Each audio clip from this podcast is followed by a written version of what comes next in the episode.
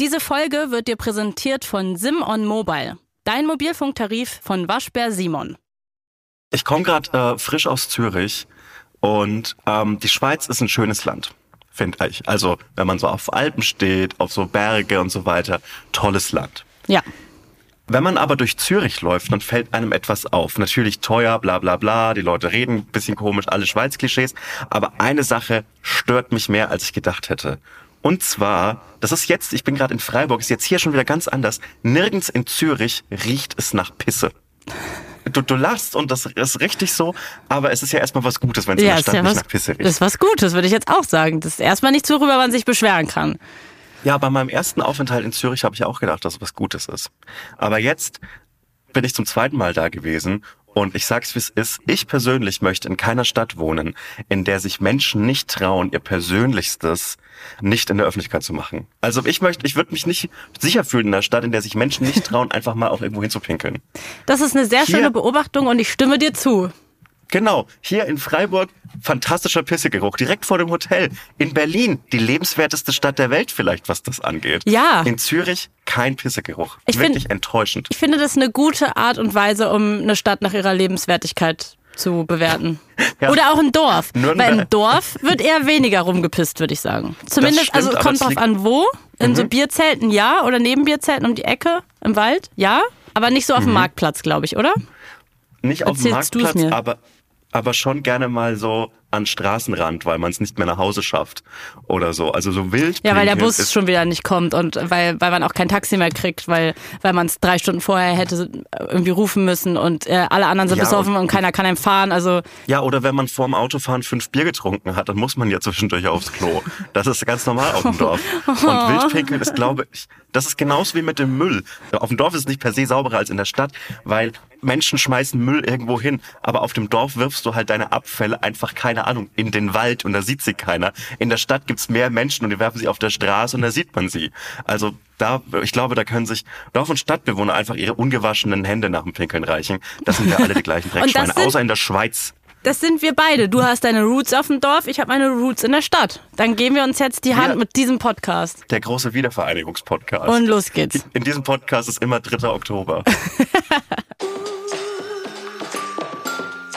Hotz und Humsi mit Sebastian Hotz und Salwa Humsi.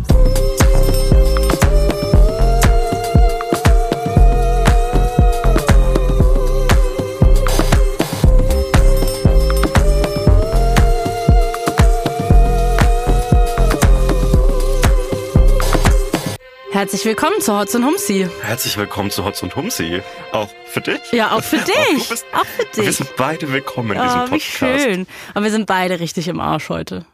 Kann man ja auch Ich mal von Anfang an so sagen. Ey, ich finde, wir dürfen jetzt auch im Arsch sein hier. Was ist es Mitte mehr. Dezember? Ich kann auch nicht mehr. Ich kann auch nicht, mehr, wie du sagen würdest. Heute ist mein 36. Auftritt mit dem Buch. Mein 36. Ich, Oh, fand, ich, ich, 36, ich kann das nicht mehr. Oh Gott. Ich kann nicht mehr. Ich möchte dieses Buch nicht mehr lesen. Das reicht mir. Reicht's dir? Das Ja, reicht es ist, mir wirklich. es ist doch absolut fair enough und verständlich. Zwei, zwei Stops hast du noch, ne? Sind es, Ja, heute Ro- noch und Marburg. Machst du die jetzt so auf halbe Popacke? Ich dachte gestern in Zürich, dass ich es halbe, auf halbe Pobacke mache, Mhm. aber ich will voll durchziehen. Ich möchte richtig, richtig angreifen. Ich möchte mir beweisen, dass ich ein professioneller Bühnentyp bin. Nochmal Gas und, geben äh, am das Ende. Mach. Ja, du, die du 110 Prozent, Sebastian. Immer dran denken. exakt das nämlich? Ja. Beißen muss man manchmal. Ja. Äh, wa warum bist du kaputt? Was, was, was lief bei dir gestern so ab? Ich habe äh, gehört, du hattest einen, einen, einen richtigen Weltpromi zu Gast. Ja, ich glaube, ich habe gestern, also habe ich kurz überlegt und ich glaube, es ist die prominenteste Person, die ich bisher getroffen habe in meiner Arbeit, die ich interviewt habe. Und ich habe einen Showkater gerade. Ich habe wirklich einen Showkater. Darüber haben wir auch schon mal im Podcast geredet. Wenn man sich fühlt, nachdem man vor einer Bühne geht oder nachdem man einen Auftritt hatte, auf den man sehr lange hingearbeitet hat, dieses so, wenn dann alle Gefühle und alles Stress abfällt und alles ausgeschüttet würde, am nächsten Tag diese, diese Leere, die auch so ein bisschen schön ist, weil, weil es irgendwie ein besonderes Gefühl ist und weil man weiß, man hat was geschafft, aber irgendwie auch so ein bisschen so ist, so, oh, ich will, ich will schlafen. Ähm, ja, ich habe gestern ähm, Sofia Coppola getroffen und das war so toll. Das ist sau geil. Ich war richtig, als du mir das geschrieben hattest, war ich so, ah ja krass, das ist ein richtiger Heike Makatsch bei Viva-Moment, Mann. Ja, stimmt. Und so ein bisschen so hat sich's auch für mich angefühlt. Also für alle, die sie nicht kennen, sie ist äh, Drehbuchautorin und Regisseurin und sie ist wirklich eine krasse Maschine. Ich glaube, sie ist die erste US-Amerikanerin, die äh, in der Kategorie Regie als Frau einen Oscar gewonnen hat mit äh, damals Lost in Translation. Kommt aus einer Mhm. mega berühmten Familie, mega den berühmten Vater, ist mit dem Sänger von Phoenix zusammen und ist einfach für äh, vor allem viele Frauen in der Filmindustrie und so ein Riesenvorbild, weil sie einfach heftig ist und bekannt ist für Filme, in denen halt die weibliche Perspektive einfach eine große Rolle spielt, also so starke weibliche Hauptcharaktere. Ja, äh, ich hatte natürlich mega den Respekt vor diesem Job. Also gestern war die Premiere von ihrem neuen Film. Da geht's um Priscilla Presley, die Frau von Elvis Presley. Sehr gute Figur einfach auch. Finde ich fantastisch. Ich wusste gar nicht, dass der. Deshalb heißt der Film Ja. Priscilla. Sorry. Ach so, Okay. das hattest du Ich nicht auf dem. Schirm. Okay. Bist du ka- Nee, das wusste ich nicht. Kennst du dich ein bisschen aus mit Priscilla Presley? Ja, ich habe, ähm, ich war ja krank vor meiner Tour jetzt hier und äh, habe da äh, den Elvis-Film geguckt und war so ein bisschen so, so. yo, schade, warum Ja. ist denn Priscilla nicht da richtig dabei und warum ist denn die so? Sie spielt warum nur eine wird die da Nebenrolle, so ne? als, Genau, warum ist die da Ja. so eine Damsel in Distress, die von ihrem Arschloch-Show-Ehemann äh, so runtergedrückt wird, als ob sie so keine eigenständige Person wäre. Aber mega geil, dass dieser Film jetzt rauskommt. Ja, und genau das macht eben die Sofia Coppola-Filme so aus und deswegen ist sie auch so toll, weil sie aus, äh, also in einem Standard-Elvis-Film wie der, den du geguckt hast, ich glaube, der soll ja auch gut sein, ich habe den nicht geschaut, aber da spielt dann halt, Der ist okay. also okay, okay, da spielt dann halt eine Person wie Priscilla nur eine Nebenrolle, weil ist ja nur die Frau an seiner Seite, ist ja nicht wichtig, um Elvis. Und sie hat's halt umgedreht. Es geht halt nur um Priscilla und Elvis ist eine Nebenrolle. Also es ist wirklich komplett nebensächlich, dass, dass er, also natürlich spielt es eine Rolle, dass sie mit einem Superstar zusammen ist und dass er Elvis Presley ist, aber es geht halt um sie. Und es ist ganz klar ein Film über Priscilla Presley. Und es ist ja so krass, weil die sind äh, zusammengekommen oder die äh, haben sich kennengelernt, da war sie 14 und er war 24. Wusstest du das? Ja. Ja, das Ja. ist sau eklig. Wird in dem Film überhaupt nicht besprochen, dass das extrem widerlich ist, was gerade hier passiert. Äh, du meinst in dem Elvis-Film? Genau, also in dem Elvis-Film ist es halt, ich glaube, die haben sich in Deutschland kennengelernt, kann das sein? Ja, weil er ähm, äh, aufgrund von Militär irgendwie Dings in, in der Nähe von Wiesbaden war und ihr, glaube ich, Vater oder so war auch deswegen in Wiesbaden, also so wie es halt häufig ist, dass sich dann irgendwie Amis hier getroffen haben. Irgendwie lustig, dass die Geschichte dann hier losgeht, oder? In so eine Weltstar-Karriere passt Wiesbaden irgendwie nicht so rein. nee, aber ich. auch nicht so. Es ist noch unglamouröser als Wiesbaden, weil es ist so noch mal so eine Stunde raus von da, wenn ich das richtig in Erinnerung habe. Aber hey, Ich habe so ein paar Bekannt Bekannte, die aus der Nähe dort kommen und die haben immer so Zugang gehabt zu so äh, coolen Ami-Süßigkeiten. Da war ich immer richtig neidisch. Ja. Mittlerweile, äh, so, so, so jetzt 15 Jahre später, hat sich das so ein bisschen so aufgelöst, meine Begeisterung für amerikanische Süßigkeiten. Es gibt ja mittlerweile auch einfach diese Läden, die so, also ich in Neukölln gibt so einen Laden, der ist so nur so amerikanische Süßigkeiten. Deswegen ist es ja jetzt auch nichts Besonderes mehr. Früher musste man da noch, braucht man noch Kontakte. Wenn jemand mal nach New York geflogen ist wie du, da muss man auch mal 10 Euro mitgeben. Kannst du mir was mitbringen? So Jelly Beans, weißt du noch? Jelly Beans? Das war so. Und die waren immer hab da eklig, das war nie geil. Ich habe nichts aus New York mitgenommen. An Süßigkeiten. Weil ich mir Warum? bei allem gedacht habe, das Gibt's ja auch. Das kenne ich ja alles aus Deutschland. Ja. Ich brauche das nicht. Ich habe gedacht, wenn die ein interessantes Bounty gehabt hätten, hätte ich es mitgenommen. Ja. Aber so nix. Von, von Bounty zurück zu Sophia Coppola. Ja, Sorry. au- auch äh, importiert aus Amerika, deswegen passt das schon. Ja, ich muss noch ein bisschen erzählen, weil es war wirklich ein aufregender Abend. Ja. Also es war diese Premiere und ich habe die moderiert. Also ich habe ähm, am Anfang sagt man dann einmal so Hallo, dann lief der Film zwei Stunden und danach haben wir so ein halbstündiges Gespräch noch auf der Bühne geführt. Und es war alles so aufregend und ich muss echt sagen, ich weiß nicht, wie das bei dir ist, aber es gibt echt immer mal wieder Jobs, wo ich außergewöhnlich da aufgeregt bin. Das kann man dann auch manchmal gar nicht so erklären, weil man denkt sich, naja, es ist ja nur ein 30-minütiges Interview. Es gibt ja auch Sachen, wo man dann den ganzen Tag auf der Bühne steht und mega viel Text lernen muss oder whatever. Das ist ja jetzt in dem Fall nicht so. Aber dadurch, dass sie so eine Ikone einfach ist, wollte ich ihr halt unbedingt gerecht werden und hatte da so einen Respekt vor. Und es war auch so krass, man hat das so gestern gemerkt, ne? Also der Raum, alle hingen an ihren Lippen. Es war so eine ganz besondere Stimmung im Raum. Man hat gemerkt, dass so viele, so auch halt Frauen vor allem, so krass zu ihr aufschauen. Und das ähm, ist irgendwie gar nicht selbstverständlich bei solchen Veranstaltungen. Und das krasseste war für mich dann, oder nee, alles zusammen war einfach krass, das ganze Erlebnis mit ihr. Wir waren dann noch essen. Zusammen. Nein. War die am Hans im Glück? Nee, wir waren da um die Ecke in so, einer, in so einem fancy Berliner Laden in der Ah, Paris. Bar, wo es halt so geiles Fleischessen gibt und so, wo ich dann Mhm. halt eine vegetarische Lasagne bekommen habe und alle anderen hatten so ein nice Steak. Ja. Und das- das, ist das Schicksal, das man oft da, da erleben Aber muss. es in war eine gute Läden. Lasagne, wenigstens das. Immerhin. Aber es war so immerhin. geil, dass so das vegetarische Pendant zu so Steak ist so Lasagne. Aber es stimmt schon. Findest und, du? Und ganz im Ernst, wenn man, wenn man mir als so äh, Mensch, der im Notfall auch mal ein Steak essen würde, wenn man mir so die Wahl geben würde zwischen einem Steak und einer La La Lasagne, ich würde immer die Lasagne nehmen. Ja, wenn ich nach Fleisch essen würde. Obwohl, nee, ich mochte auch früher kein Steak, muss ich sagen. Nee, Okay. ist mir zu fleischig. Ja, und auf jeden Fall war das sehr aufregend, weil ich halt einfach, also immer abgesehen davon, dass ich gestern Sophia Coppola kennengelernt habe und mit ihr ein Interview geführt habe, was für mich schon krass genug war, war ich halt einfach Aber mit es ihr war auf Englisch, essen. oder? Ja, es war auf Englisch. Und das, da war ich auch noch Okay. Mhm. aufgeregt, weil ich Angst hatte, was, wenn ich auf einmal kein Englisch mehr kann. Hattest du Angst davor, dass du so ein Tom Hanks bei Wetten das Moment bist? Es gibt es gibt so äh, Tom Hanks war bei Wetten das und er hat so äh, Wochen oder Monate später bei in irgendeiner Late Night Show darüber geredet, dass das die schrecklichste Fernsehsendung war, in der er je war und wie fürchterlich dieser Abend gewesen war. Und ähm, meine größte Angst wäre, wenn ich so einen richtigen Star interviewen würde, dass ich halt der peinliche dumme Deutsche bin, äh, der so der dann so als Punchline in so einer Late Night Show verwendet wird. Oh nein! War, war er eine Punchline dann am Ende? Thomas Gottschalk, Ah, ja, auf jeden okay, Fall. okay. Das ganze Konzept war so eine Punchline und dann hat so Tom Hanks erzählt, ja, dann wurde irgendwie so jemand in Senf getaucht und Oh fucking Deutschland, Mann.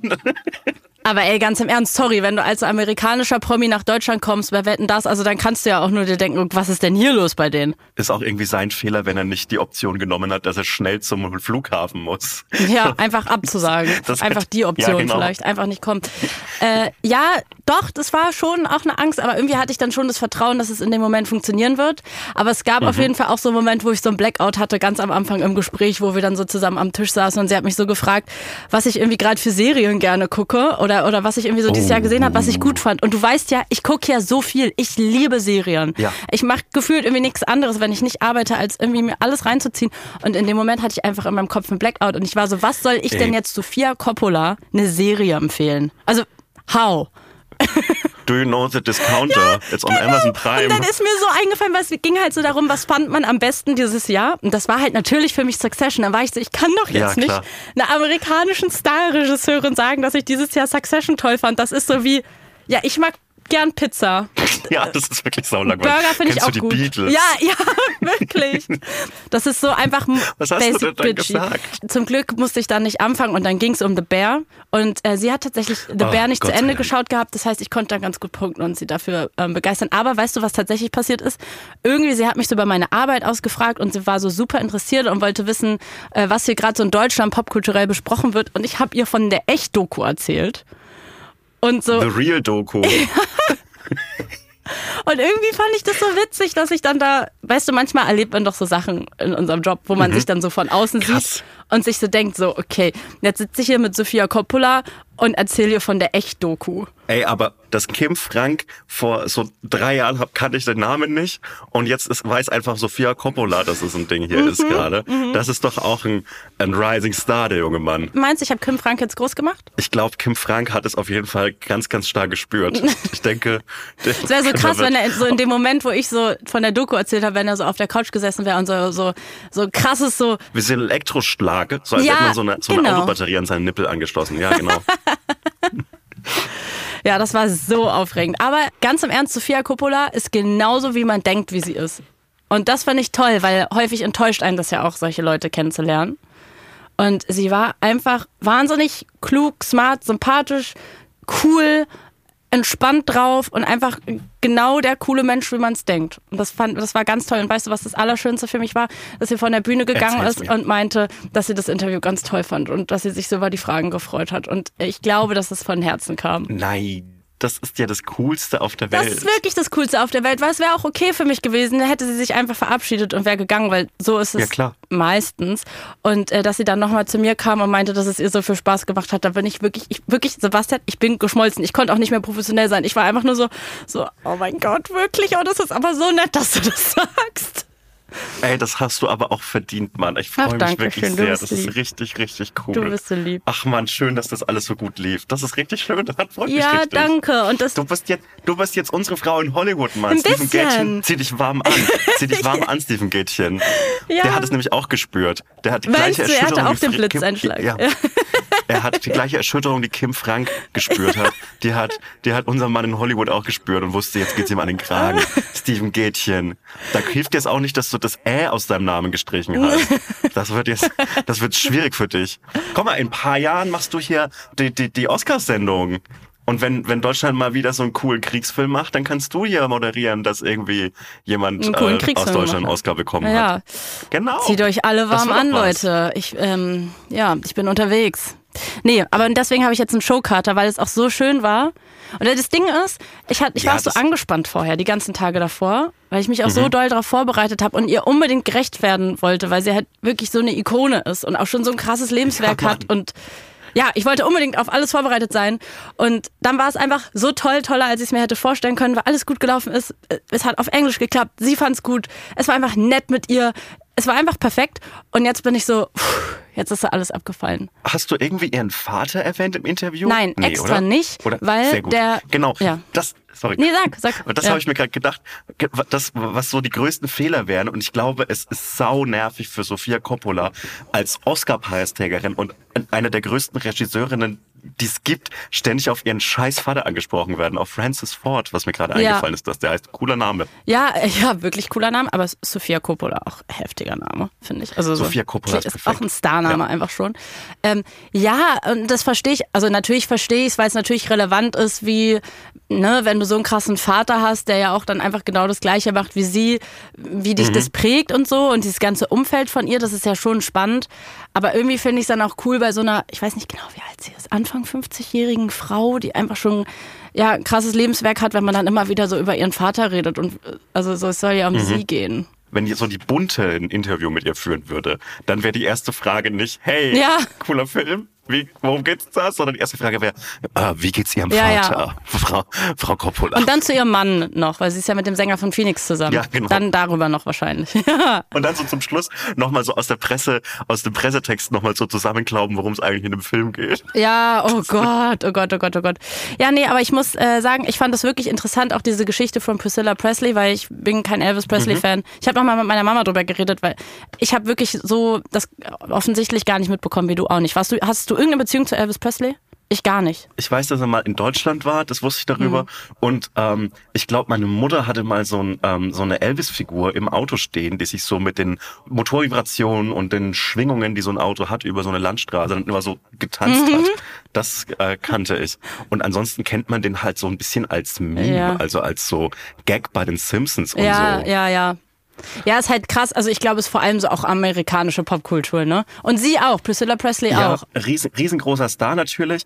Ich hab denn, die- ich, ich finde ja so Musiker-Biopics immer mega geil. Ich liebe ein gutes Biopic. Echt? Ich Wirklich? liebe das schon. Ja, ich liebe Biopics. Ach, krass. Ich liebe, ich liebe das äh, Rocketman, Elton John Biopic. Das finde ich wirklich ein Film, den ich bestimmt schon fünfmal geguckt habe, weil ich ihn so fantastisch finde. Ich liebe es, dass da so Musical-Anteile sind. Ich liebe es, dass so dieses, dieser Story-Arc mit der Therapiesitzung gut funktioniert. Ich liebe die Performance. Ich liebe Rocketman. Und dann gibt's natürlich schlechtere Biopics. Es Ja. gibt noch sowas wie Bohemian Rhapsody oder ich finde auch so den Johnny Cash-Film finde ich auch kacke. Und nicht so richtig gut, muss man ehrlich sagen, war dieser, war dieser Elvis-Film mit äh, Austin Butler in der Hauptrolle. Das fand ich irgendwie enttäuschend. Ich alle nicht gesehen. Ich muss sagen, dass, also ich, ich, da teile ich wirklich ausnahmsweise deiner Begeisterung gar nicht, weil ich das gar nicht mag, Mhm. So voll okay. Biopics über Musiker. Ich weiß, ich kann dir auch gar nicht erklären, warum, ehrlich gesagt.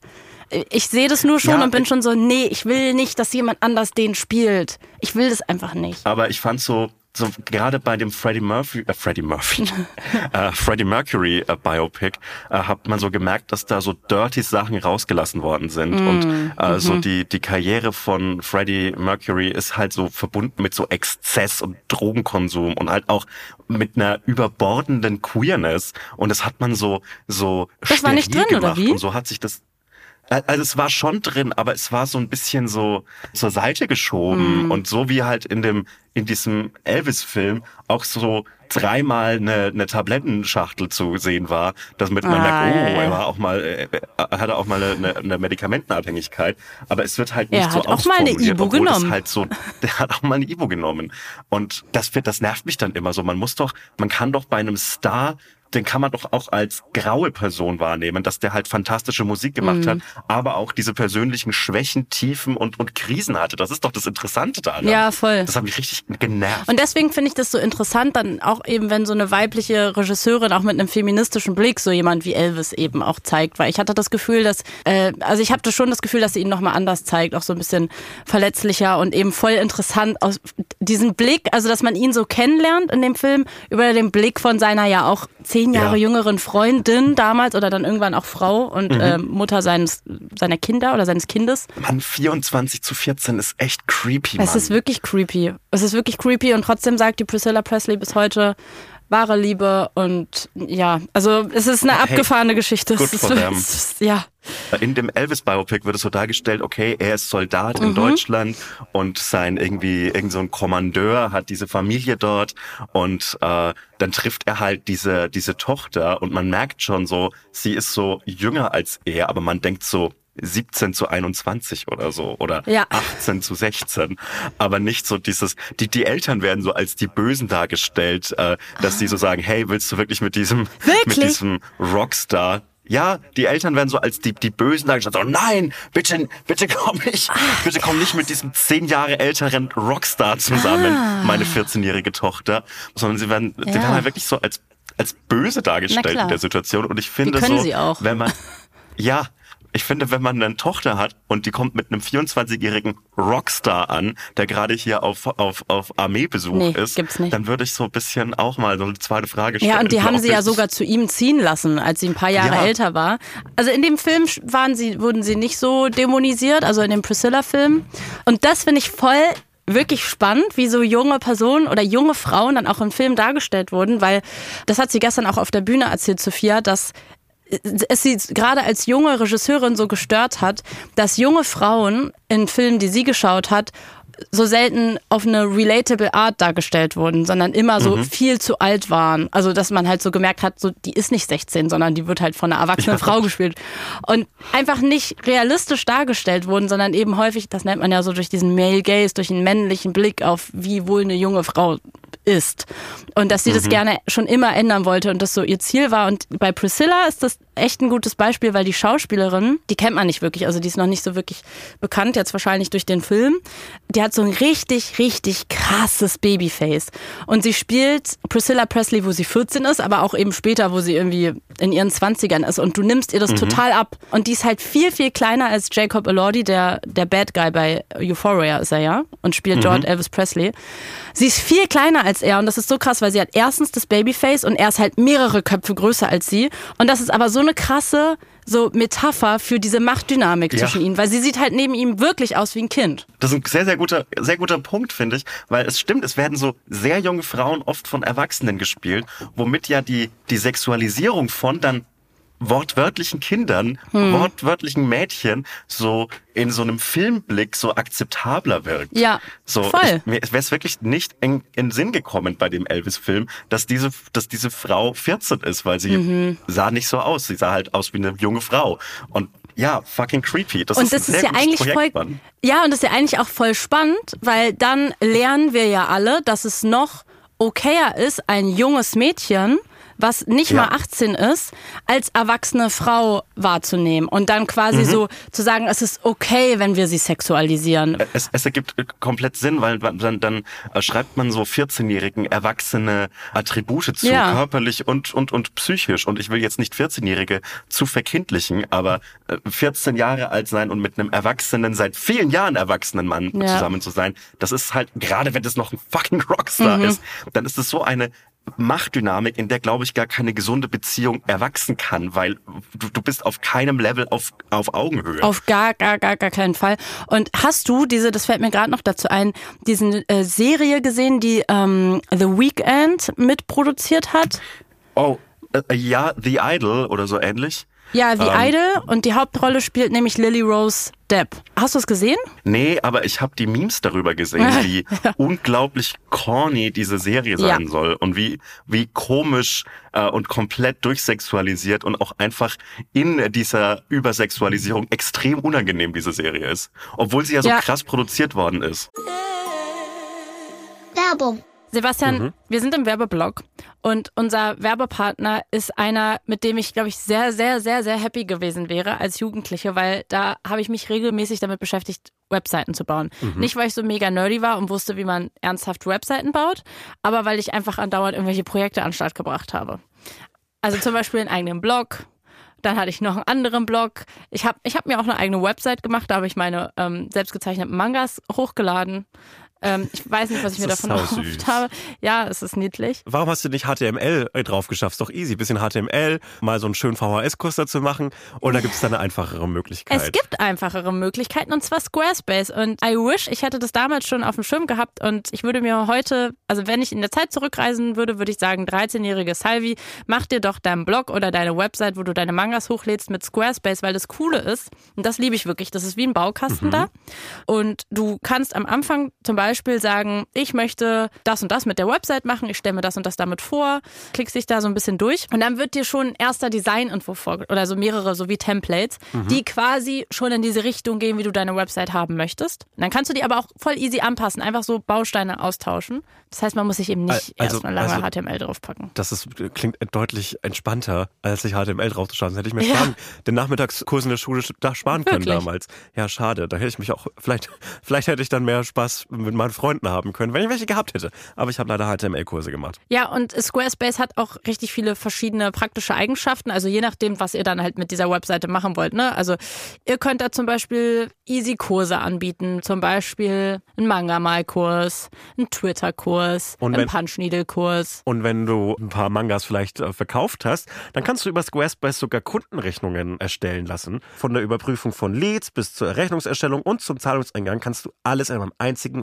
optimierten und anpassbaren Workflow erledigen mit Squarespace. Ja, und noch viele weitere Funktionen. Also eigentlich alles, was ihr euch von einer guten Website wünscht. Zum Beispiel Analytics. Also das ist ja immer ganz praktisch, wenn man weiß, wer, woher, warum auf deine Website kommt. Mit Leistungsstarten, Verkäufer und Website Analytics hast du das alles im Auge, wie deine Reichweite wächst, Verkaufsstatistiken verfolgen und erfahren, wie du dich auf neues Engagement konzentrieren solltest. Alle Daten, die du für die Skalierung deiner Marke oder deines Unternehmens brauchst, sind vollständig eingebunden und übersichtlich dargestellt mit Squarespace. Squarespace. Also wirklich, wenn ihr euch eine Website machen wollt und noch drüber nachdenkt, wie macht es so? Alle Infos über Squarespace findet ihr in den Shownotes oder unter de.squarespace.com slash hotzhumsi. de.squarespace.com slash hotzhumsi. H-O-T-Z H-O-U-M-S-I. Werbung Ende. Genau, und das Spannende daran ist, es haben halt zwei Männer diese Serie gemacht. Einmal äh, The Weeknd, warum auch immer, zusammen mit dem Macher von Euphoria. Wie heißt der denn nochmal? Sam Levinson, glaube ich. Und der wurde ja in der letzten Staffel von Euphoria schon so krass dafür kritisiert, dass er, dass er Sydney Sweeney so krass sexualisiert hat und man sie so häufig nackt sieht und man sich denkt, ja, natürlich dürfen Frauen in der Serie nackt sein, aber also es ist so ein bisschen so, at some point war es so, okay, aber brauchten wir das jetzt nochmal, sie in so einer su- super pornografischen Sexszene zu sehen? Also war das jetzt wirklich notwendig für die Geschichte? Und die beiden Männer haben zusammen eine Serie gemacht, die Idol, über eine junge Frau, die in der Musikbranche irgendwie Popstar wird. Und eigentlich sollte es um diesen Sexismus in der Musikbranche gehen. Und das ist halt so absurd, weil genau das, worüber wir sprechen, passiert ist, dass sie einen, in Anführungszeichen, feministischen Film machen wollten oder einen, der diesen Male Gaze kritisiert. Und es ist der most Male Gaze Film der Welt geworden, Serie. Kennst du dieses äh, Meme von Garfield, wie er vor einem Schild steht, auf dem so ein durchgestrichener Garfield ist und drunter steht, hm, I wonder who's that for? Ja, so. Nee, aber hey, ja. Wir kritisieren den Ja. Sexismus in der Musikbranche. Hier ist eine ganze Serie. Zumindest nicht in der Musikbranche, toll. In der Serienbranche sexualisiert werden. Endlich. Ja. Ist auch Fortschritt. Ja, und vor allem, äh, also ich konnte mir das nicht angucken. Also die erste Folge, weil Lily Rose Depp ist halt eine wunderschöne, attraktive Frau auf jeden Fall, die aber die ganze Zeit, also wirklich, sie ist die ganze Zeit halbnackt und alleine so Sachen so, es, es gab so eine Szene, die ist mir so im Kopf geblieben, wie sie so schläft und dann aufsteht.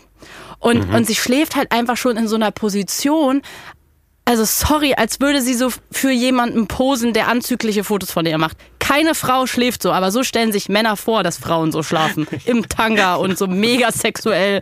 Und dann steht sie so auf, so mega skinny und naked und rickelt sich und geht dann so zum Fenster und er filmt halt die ganze Zeit auf ihren halbnackten Arsch und geht so zum Fenster, macht den Vorhang auf und so mega anzüglich. Und ich denke mir so, keine Frau bewegt sich so durch ihre Wohnung, wenn sie aufsteht und macht so das Fenster auf. Wir haben auch einfach nur ein Schlabber-Pyjama an und wenn uns keine Kamera filmt, also weißt du, es ist so, es ist so absolut male gaze durchgespielt. Oh, aber, aber soll ich die, die Filmbro-Verteidigung bringen?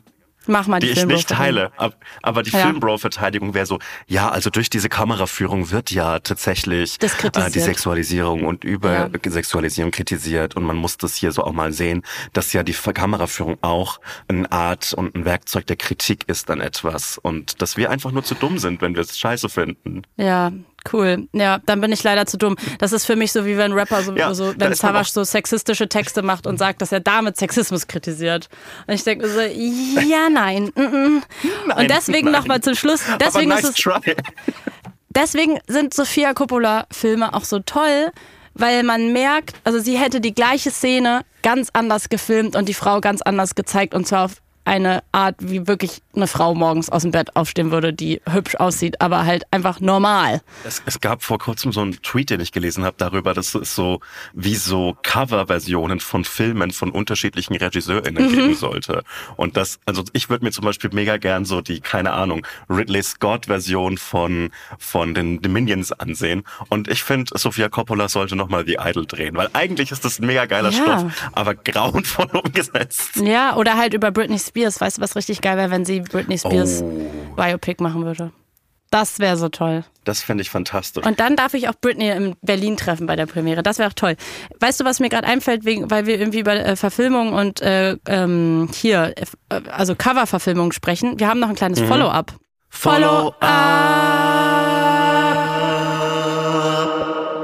Wir haben ja darüber geredet, ob es auch, also dass ja häufig Formate aus anderen Ländern genommen werden und dann auch die werden gecovert. Und dann denkt, guckt man sich eine coole Serie an auf Deutsch und denkt sich so, sieht dann im Abspann, oh nee, es äh, ist eigentlich was Niederländisches und wurde auf Deutsch gecovert und ist nicht, ob es das auch mal andersrum gibt. Und mir hat eine Person geschrieben, die uns einen Podcast hört und schrieb, ein deutsches Format, was die BBC übernommen hat, ist der Tatortreiniger. Aber der Tatortreiniger, das war eine der ersten deutschen Serien, die ich auf Netflix geguckt habe. Und ich war so schock davon, dass etwas so gut sein kann und so viel Spaß machen kann. Und dass das so, so keinen großen Story-Arc braucht und keine verworrenen, verworrenen Handlungsstränge, sondern dass es einfach so Spaß machen kann. Und dass es einfach so eine gute Zeit sein kann. Äh, und äh, so ein kleinteiliges, nettes Ding sein kann. Das hat mir richtig Spaß gemacht. Schau dir das mal an, das ist was ganz Feines. Das hätte ich vielleicht äh, Sophia Coppola empfehlen können. The Do Place Cleaner. Ja. Wurde übrigens von der BBC gekauft. Das ist wirklich ganz toll. Das ist ganz, ganz toll. Schau da mal rein. Und dann schaut sie sich wahrscheinlich eher die BBC-Version an. Wir haben auch ein bisschen über James Next Topmodel geredet. Das würde mich auch interessieren. So eine alte Folge James Next Topmodel. Ich glaube, da hätte sie interessante Meinungen zu. Wollen wir über Cool Savage reden oder über ein Herz für Kinder?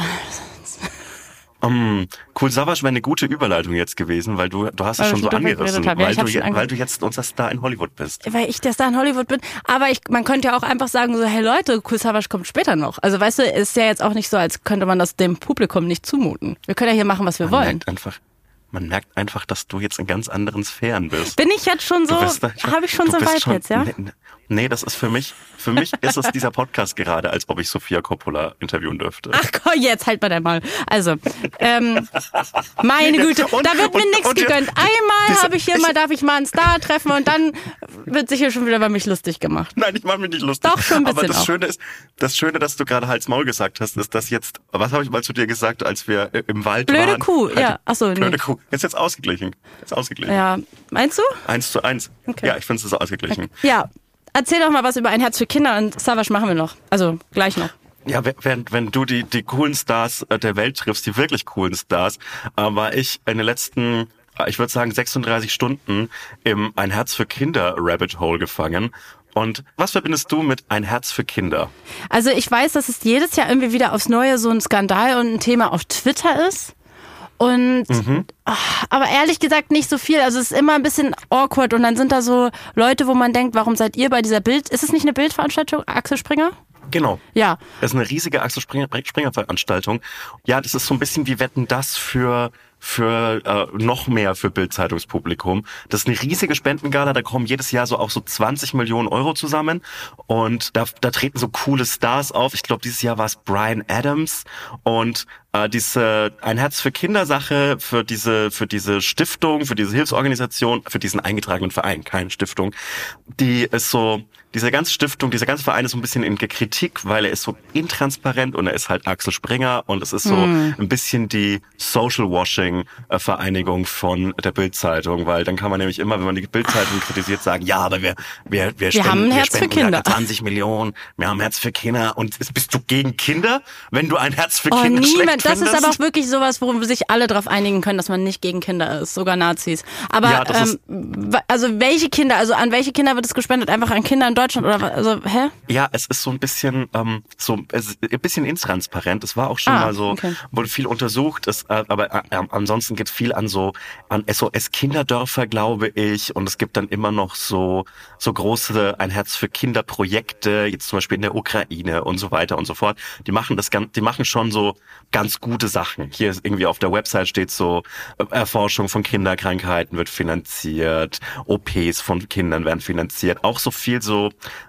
ja, so White Knight Sachen in, in afrikanischen Ländern, wo dann noch irgend so ein deutscher Promi hinkommt Ah, und einen Brunnen, einen Brunnen Ach, bohrt. Solche Sachen machen die halt. Also schon alles so mit Kindern. Gute Sachen, alles mit Kindern, keine Erwachsenen. Okay. Sterbende Erwachsene sind egal, Hauptsache, Hauptsache sie werden über 18. Aber Dann- das ist so geil ist bildmäßig, dass es wirklich so ist, Ja. so für was könnten wir uns einsetzen, Kinder? Weil das ist wirklich was, was so aus allen, also weißt du, wo du keinen Politiker, mit dem du cool sein musst, äh, mit dem danach irgendwie Stress hast, weil da sich wirklich alle drauf einigen können, das ist so unpolitisch.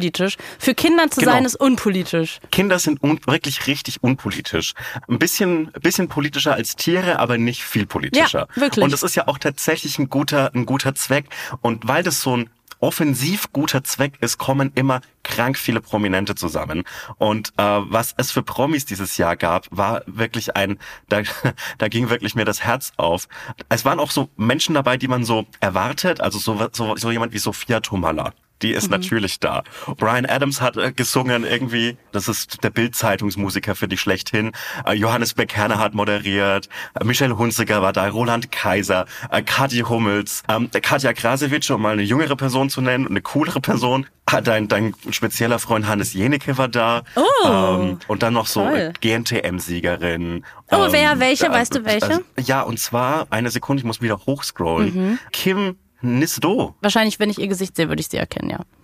Tane war da Mhm. und ganz viele, ganz viele coole Leute. Und nicht nur, nicht nur coole Promis, sondern auch so äh, einige Politiker. Zum Beispiel war Markus Söder da Toll. und Karl Lauterbach. Die Pochers übrigens für mich Ja. auch äh, Politik. Ja. Und Christian Lindner, äh, Söder und seine Tochter und auch so jemand, so, so äh, CDU, äh, Prominenz wie Paul Ziemiak. Und dieses Spenden für Kinder ist ja eine gute Sache. Mhm. Aber es hat ja bei Kindern oft einen nicht selbstverschuldeten Grund, dass sie arm sind.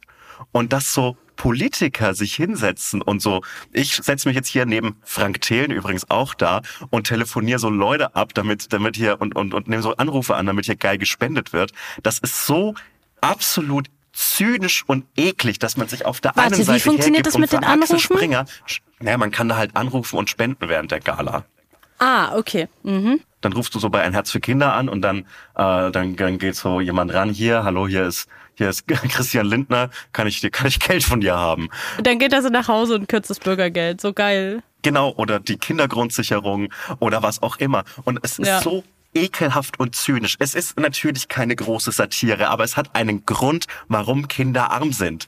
Und dieser Grund ist meistens nicht irgendwie Gott gegeben, sondern es hat materielle Gründe, warum Kinder arm sind. Und man kann verhindern, dass Kinder arm sind und in so eine Armut reingeboren werden. Und es muss nicht so viel dafür gemacht werden. Es hat einen politischen Grund, warum Kinder arm sind. Und dass sich dann so Menschen Politiker hinsetzen und so einen für einen Tag irgendwann mal Mitte Dezember so Gelder eintreiben und sich dann Mhm. Ja. wieder 364 Tage im Jahr darum kümmern, wie man so eine Kindergrundsicherung möglichst gut mit so einer Schuldenbremse vereinbaren könnte, nämlich indem man sie gar nicht einführt. Das ist so ekelhaft und zynisch und furchtbar.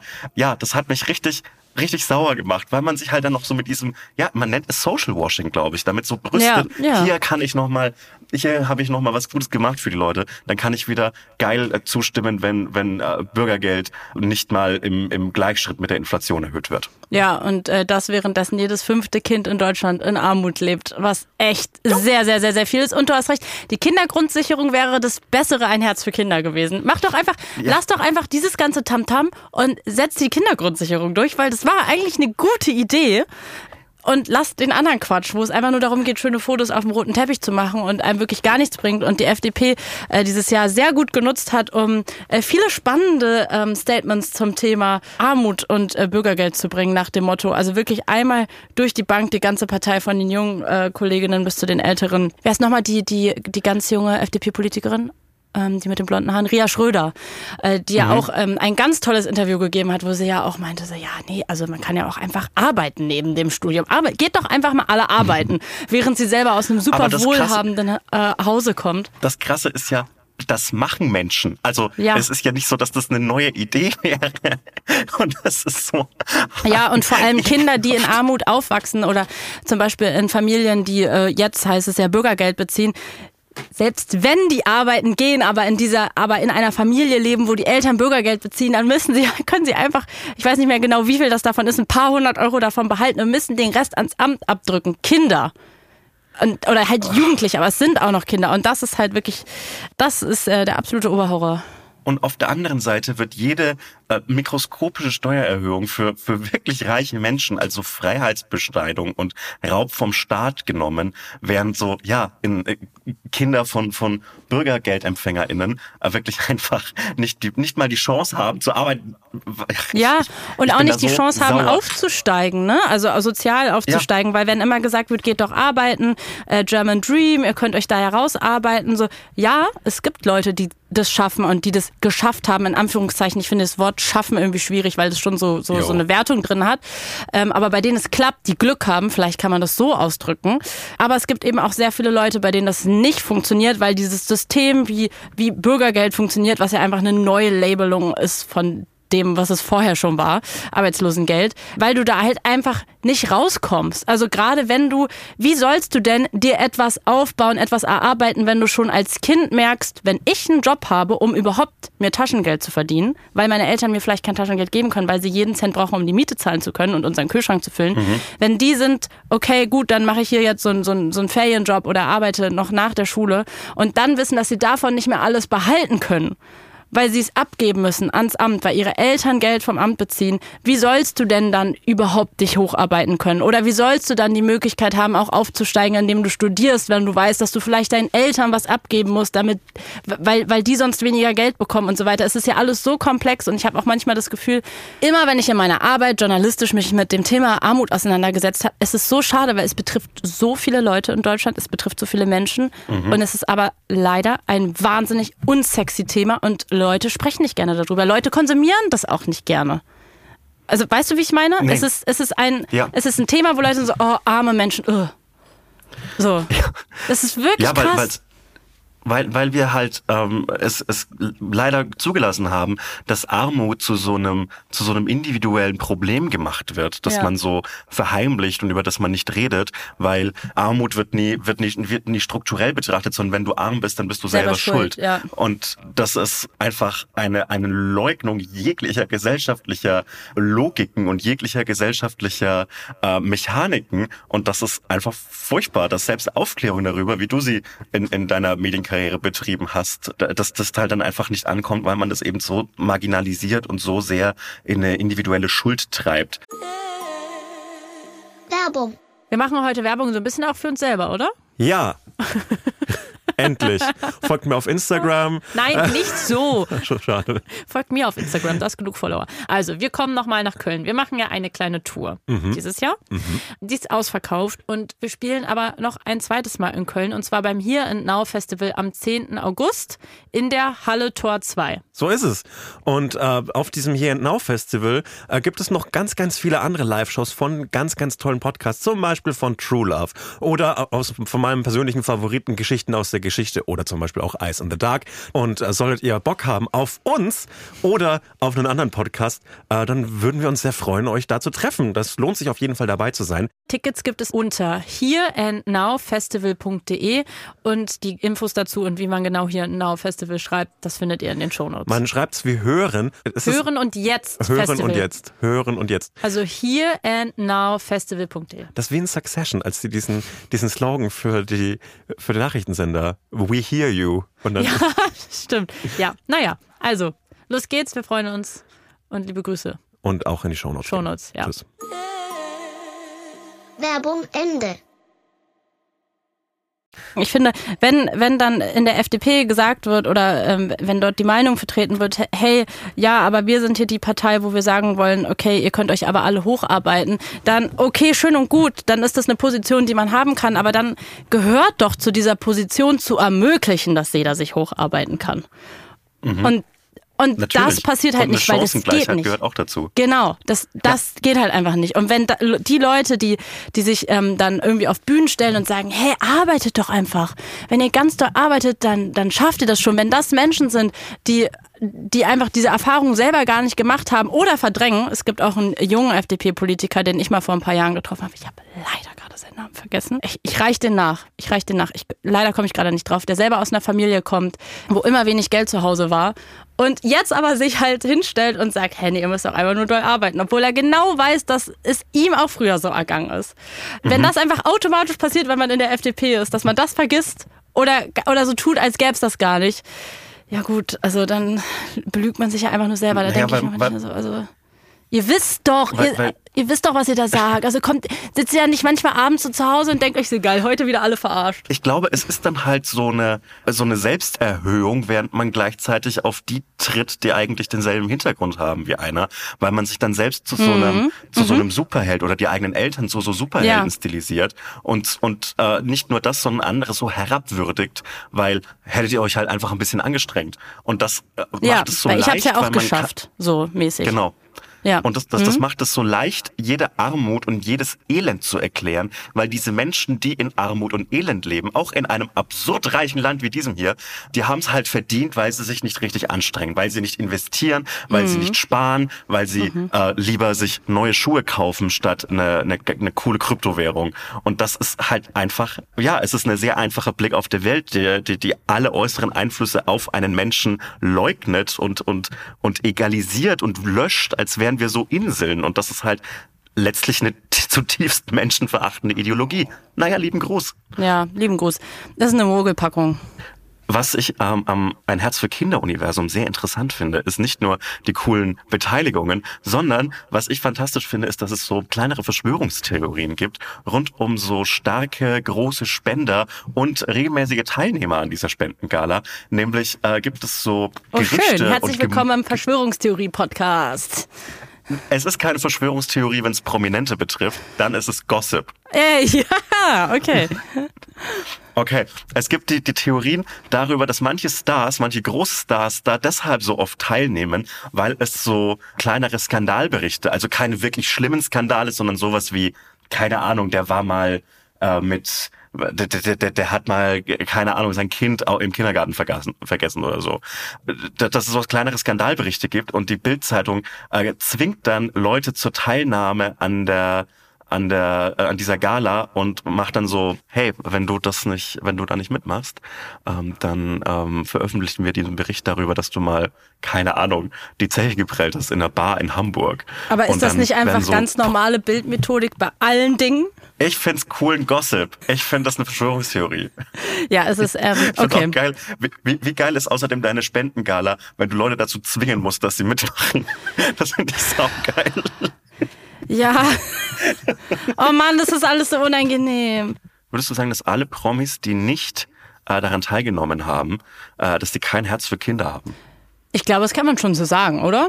Kann man Also ich schon so meine, rein sagen, ne? faktisch stimmt es ja. Also ich habe heute Nacht viel Zeit im Hotel nach der Show. Da werde ich einfach mal ein paar, Leute, ein paar Leuten in die DMs sliden und fragen, warum sie kein Herz für Kinder haben. Ja, und schreibt Oder auch einen Artikel dann darüber. Diese, diese deutschen Promis haben kein Herz für Kinder. Kein Herz für Hassen Kinder möglicherweise. Einfach ja, Fragezeichen hassen dahinter, Kinder, dann kann, dann verachten ist, sie. Vielleicht, bei, ey, aber nee, ist mir nicht spicy genug. Ich würde noch so eine kleine Verschwörungstheorie reinbringen. Vielleicht dann auch so, so irgendwas mit Kinderblut noch. Oh ja, sehr gut. Das ist Trinken der Elon Musk Kinderblut. Way. Das ist der Elon Musk Way, dass alle Leute, die gegen dich sind, möglicherweise ähm, Kinderblut trinken oder Ja. in so in so äh, Handelsringen. Und ich meine, er ist weit gut. gekommen. Ähm, also deswegen kann es nicht so eine falsche Methodik sein. Das stimmt, er ist fast bis in die Erdumlaufbahn gekommen mit seinem Scheißsatellit. Fast. Ja gut, dann kommen wir jetzt zu, zu Summer. Wir haben ja versprochen, dass am Ende noch wir kurz drüber sprechen. Und die Versprechungen werden eingehalten in diesem Podcast. Meistens, aber ich muss auch sagen, nicht immer. Auch oft nicht. Ein Verspro Versprechen ist darum gebrochen zu werden. Grüße an meinen Vater. Okay. Ähm, cool. Ja, also. Sorry, es ist, es ist Weihnachten, es ist der Fest, das Fest der Familie, da kann ich auch mal sowas sagen. Ja, auf jeden Fall. Lass uns auch gerne noch mal ein bisschen persönlich werden zum Ende des Jahres. Finde ich Kein gar nicht so Problem. schlecht. Ähm, ja, also es gab einen ganz tollen Artikel über, ähm, über Cool Savage im Spiegel.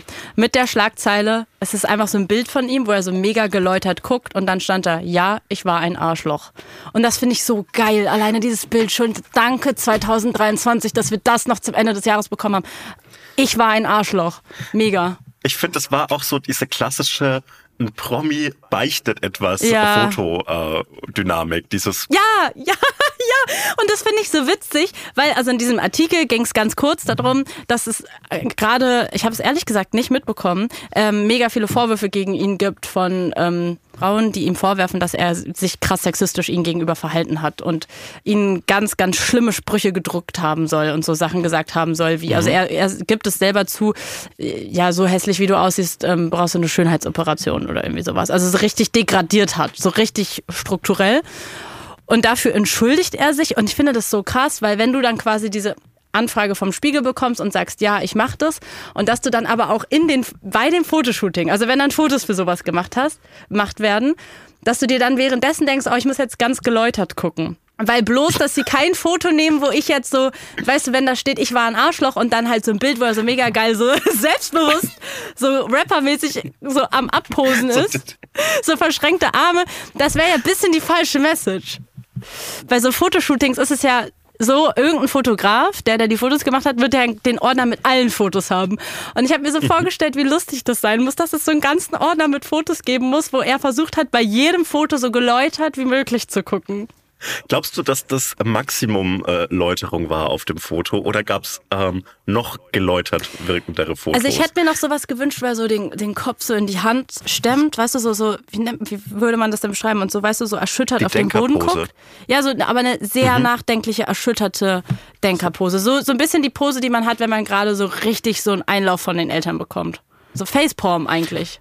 Ähm, Nachdenklicher ein Schild, auf Facepalm. dem, ein, ein Schild, auf dem steht nicht Entschuldigung, sondern I'm sorry. Wie fandest du das? Ja, das wäre toll, das wäre Das toll. wär's oh. Mann. Man könnte auch direkt ähm, so äh, Merch draus machen. Warum nicht ein Shirt drucken? Auf Ja, direkt wieder Geld ähm, damit verdienen mit dem Sexismus. Wieso nicht? Ja, wie fandest du das Interview? Also, ich find's zunächst eigentlich ganz cool, wenn äh, Leute darüber vielleicht sogar von sich aus, Fragezeichen, darüber reden. Und, und so, ähm, gut, es ist komplett scheiße, dass das irgendwie so 20 Jahre her ist alles und er erst jetzt drüber redet und er ist fürchterlich, dass er es getan hat. Das ist prinzipiell aber eine gute gesellschaftliche Entwicklung. Ich finde aber nicht, dass das auf in, in so Spiegel-Eilmeldung-Niveau gehört, sondern das ist eigentlich Hast du eine so ein, Einmeldung bekommen? ich habe schon dieses, dieses Spiegel-Widget, glaube ich, heißt das, Ja. wo man immer so den neuesten Artikel sieht. Und es war dann halt so, dass ich habe dann das geläuterte Foto direkt auf meinem, auf meinem Handybildschirm gehabt. Das war so ein bisschen so ein. Irgendwie ach, fühle ich mich bei solchen, bei solchen Geständnissen immer so wie als ob da noch mehr wäre, aber Ja. darüber wird gerade nicht geredet. Und das finde ich immer so, ich finde es gut, wenn, wenn Leute darüber reden und vielleicht sich sogar ernsthaft bessern und entschuldigen, aber es fühlt sich immer so ein bisschen wie Promo an. Es fühlt sich so ein bisschen an wie, wie so, wie so äh, Leute, die Inszenierung, es ist eine Inszenierung auf jeden ja, Fall, immer. genau. Oder ja. Leute, die, die so vor dem Buchrelease nochmal darüber reden, dass sie, dass, dass sie Depressionen haben. Ja. Es ist super gut, wenn Menschen darüber reden, aber ich finde es irgendwie so, ich, ich finde es nicht die richtige Plattform, das im auf, auf dem größten Level zu machen. Aber ich Genau. weiß auch nicht, vielleicht, vielleicht, vielleicht ich, mir fehlen gerade ein bisschen die, die Worte, Nee, aber äh, es zu formulieren, was ich da haben möchte, lieber. Ja, aber und ich, ich bin auch nicht der richtige Mensch dafür, das zu fordern. Sorry. Mir, mir ging's ähnlich wie dir und ähm, mein erster Gedanke war eben auch genau diese Inszenierung, weil es, ein Interview ist immer eine Inszenierung. Natürlich, gerade von so erfahrenen klar, Medienpersönlichkeiten, absolut. Und das ist ja auch das, was ich so witzig finde an den Fotos, weil die ja nicht einfach irgendeine Fotostrecke mit ihm gemacht haben, sondern er ja weiß, was erzähle ich in dem Interview und dann werden die Fotos dafür gemacht. Und dann guckt er da geläutert und der wird wahrscheinlich keine einzige coole, bossige, cool Savage-Pose gemacht haben, weil er ja weiß, das ist ja alles auch eine Message, die du damit rausschickst. Und das finde ich halt so interessant, diese Inszenierung. Und genau, es weckt halt diesen Gedanken, was ist dein Interesse dahinter? Und äh, klar, das können wir nicht wissen. Äh, Das werden wir vielleicht noch rausfinden. Also das finde ich halt immer am interessantesten bei Entschuldigungen, zu gucken, wie sehr werden die eingelöst und wie sehr halt nicht. Das wird sich zeigen in den nächsten Jahren. Und auch, ähm, wie sich das mit den Vorwürfen entwickelt und mit den Frauen, die da sprechen. Aber ja, genau. Was ist dein Interesse? Warum machst du das gerade? Und was ich gerade als Trend beobachte, ich frage mich, ob das so diese Agenturen, die so Leuten, die vermeintlich in Anführungszeichen gecancelt werden, die so PR-Beratung da machen oder, oder, nee, wie nennt man das so, so, ja, so äh, Krisenmanagement-Beratung, ob das vielleicht gerade so die neueste Taktik ist, die die ihren Künstlern empfehlen, vorher schon den Wind aus den Segeln zu nehmen, weil das war ja auch bei Kida Ramadan so. Der hat doch auch so ein Interview gegeben, wo er, das war kurz nach dem Fall mit Till Schweiger, wo es dieses große Interview auch gab, auch glaube ich Spiegel, ne? Dass er so, naja, eigentlich so auch Macht missbraucht am Set und wohl ganz, ganz schlimm sein soll am Set und alle irgendwie so krasse Ausbrüche habe, emotionale und viel trinkt. Und kurz nachdem das rauskam und man dachte, okay, das ist jetzt vielleicht nochmal eine neue Welle an ja, so einer kritischen Auseinandersetzung mit Macht in der deutschen Schauspiel- und Medienbranche, kam dieses Kida Ramadan-Interview, was so ein bisschen klang wie so, ich war ein Arschloch. Bevor ihr von selbst drauf kommt, ich hab's schon gesagt, das heißt, ihr könnt mir nichts mehr. Und so ein bisschen kam mir dieses Savage-Interview ehrlich gesagt vor. Und er hat die richtigen Sachen gesagt. Also ich finde ehrlich gesagt wirklich, er hat gute Sachen gesagt in dem Interview. Und trotzdem frage ich mich, wieso hast du das gemacht? Wie sehr kann ich dir das abnehmen? Das will ich erst mal sehen. Ja, Ja, also, äh, dass man sehr viel reden und versprechen kann, das weiß ich äh, aus eigener Erfahrung. Dass eine Tat danach kommen sollte und eine tatsächliche Änderung, muss man vielleicht als gegeben hinnehmen, dass, das, dass, man, dass ein Interview allein nicht reicht. Aber ansonsten äh, finde ich die finde ich es gute Inputs zum Thema geläuterte Blicke. vielleicht vielleicht mache ich mal so. Das, ich finde, das war alles so bis alles so biometrisch. Also es, es kann er einfach eins zu eins als Passfoto benutzen. ey, vielleicht war es auch einfach sein Passfoto. Vielleicht hat er das vorher mal durchgeschickt. Das mache ich dann. Das ist Ja, und dann, und Idee, dann fand so, wenn er dann so am Flughafen ist, dann, dann sagen so die Kontrolleure so, bist du nicht der, bist du nicht das Arschloch? Ah nee, du bist es nicht mehr, du warst ein Arschloch.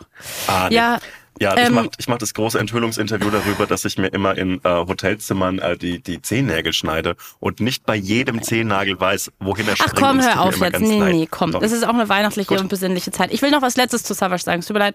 Ähm, Ja, doch, warum gerne. ich Warum ich das auch so ein bisschen kritisch sehe, können wir noch mal nächstes Jahr noch mal detailliert besprechen. Jetzt ist ja auch hier, jetzt kommt eine besinnliche Zeit, aber ich kenne mich ja sehr gut aus in der deutschen Rap-Branche. Die deutsche Mhm. Rap-Branche war so ein bisschen mein MTV Viva, wo ich mich äh, vor äh, bald fast zehn Jahren äh, so ausprobieren konnte, als ich sehr jung war und ähm, äh, auf YouTube Interviews geführt habe, unter anderem mit Rappern und Rapperinnen und auf Festivals unterwegs war und ähm, einfach alles Mögliche an coolen Stuff machen konnte. Und deswegen habe ich viele Rapper schon kennengelernt, auch Cool Savage natürlich, und kenne auch die Strukturen in der Rap-Branche sehr, sehr gut. Und äh, in dieser Industrie. Und ähm, ich muss sagen, als ich da noch aktiver war und da auch noch mehr Interviews geführt habe und da noch eher so musikjournalistischer aktiv war, war also war es, glaube ich, noch ein bisschen anders, als wie es jetzt ist. Und ich finde es so interessant, dass Leute wie Bushido oder Kool sich jetzt hinsetzen und so auf geläuterte Familienväter machen und erkannt haben, unter dem Druck der gesellschaftlichen Entwicklungen, dass sie jetzt eben nicht mehr sagen können, nee, Sexismus ist cool und das ist irgendwie eine Kunstperson, sondern sie haben erkannt, dass sie sich kritisch damit auseinandersetzen müssen, weil es nicht mehr zeitgemäß war, ist, was vor ein paar Jahren als ich da noch mehr involviert war, ganz anders war. Da haben die Promoterinnen verboten, vor einem Interview Rapper auf Sexismus anzusprechen. Promoterinnen, die jetzt übrigens auch im Spiegel Interviews darüber geben, wie schwer sie es denn als Frauen in der Branche hatten. Also diese ganze Rap-Branche ist wirklich, es ist alles so scheinheilig und opportunistisch und deswegen gucke ich auch mit diesem Blick auf diese Interviews und denke mir, hä, wo kommt denn jetzt auf einmal dieser Fake-Feminismus her? Ich habe es am eigenen Leib gespürt. Ich war die, in Anführungszeichen, Feministen. No joke, also wirklich. Wirklich. Weil, ich- weil ich über Oh, dieses Thema sprechen fuck. wollte.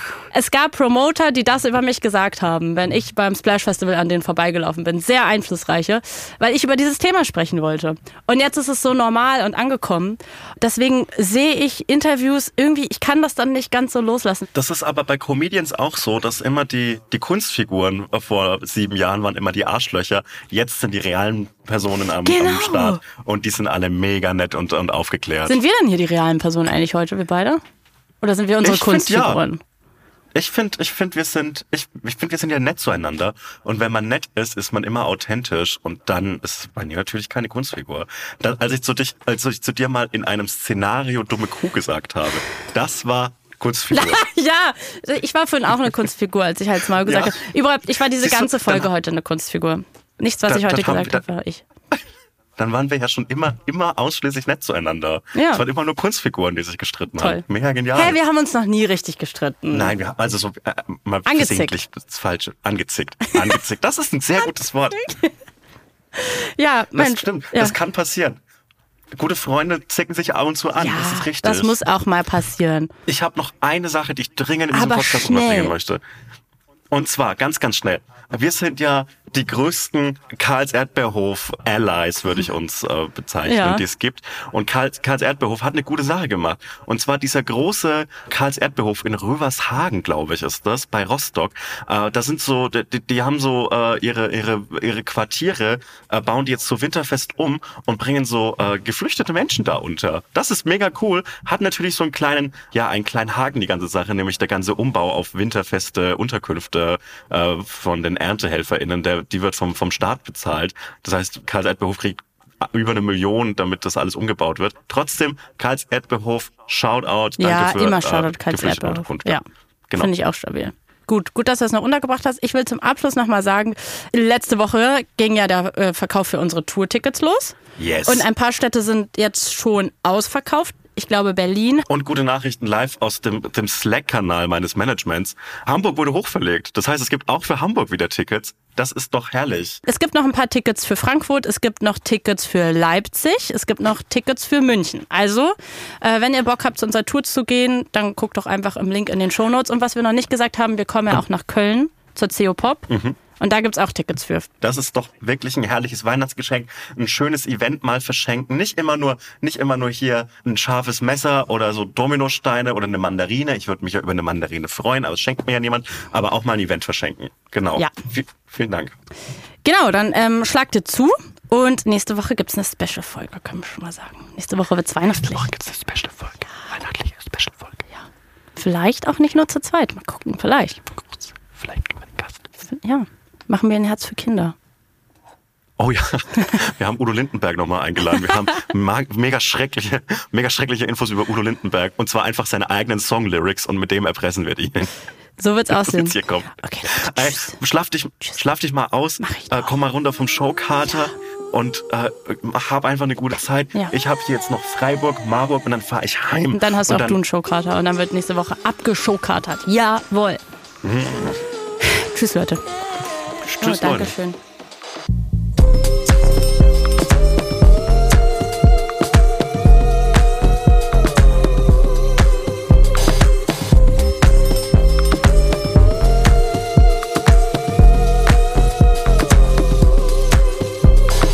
Hotz und Humsi ist ein Studio Bummens Original.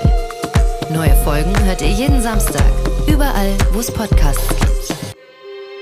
Executive Producer Konstantin Seidenstücker. Produktion Peace Solomon Obong. Musik, Ton und Schnitt Jonas Hafke.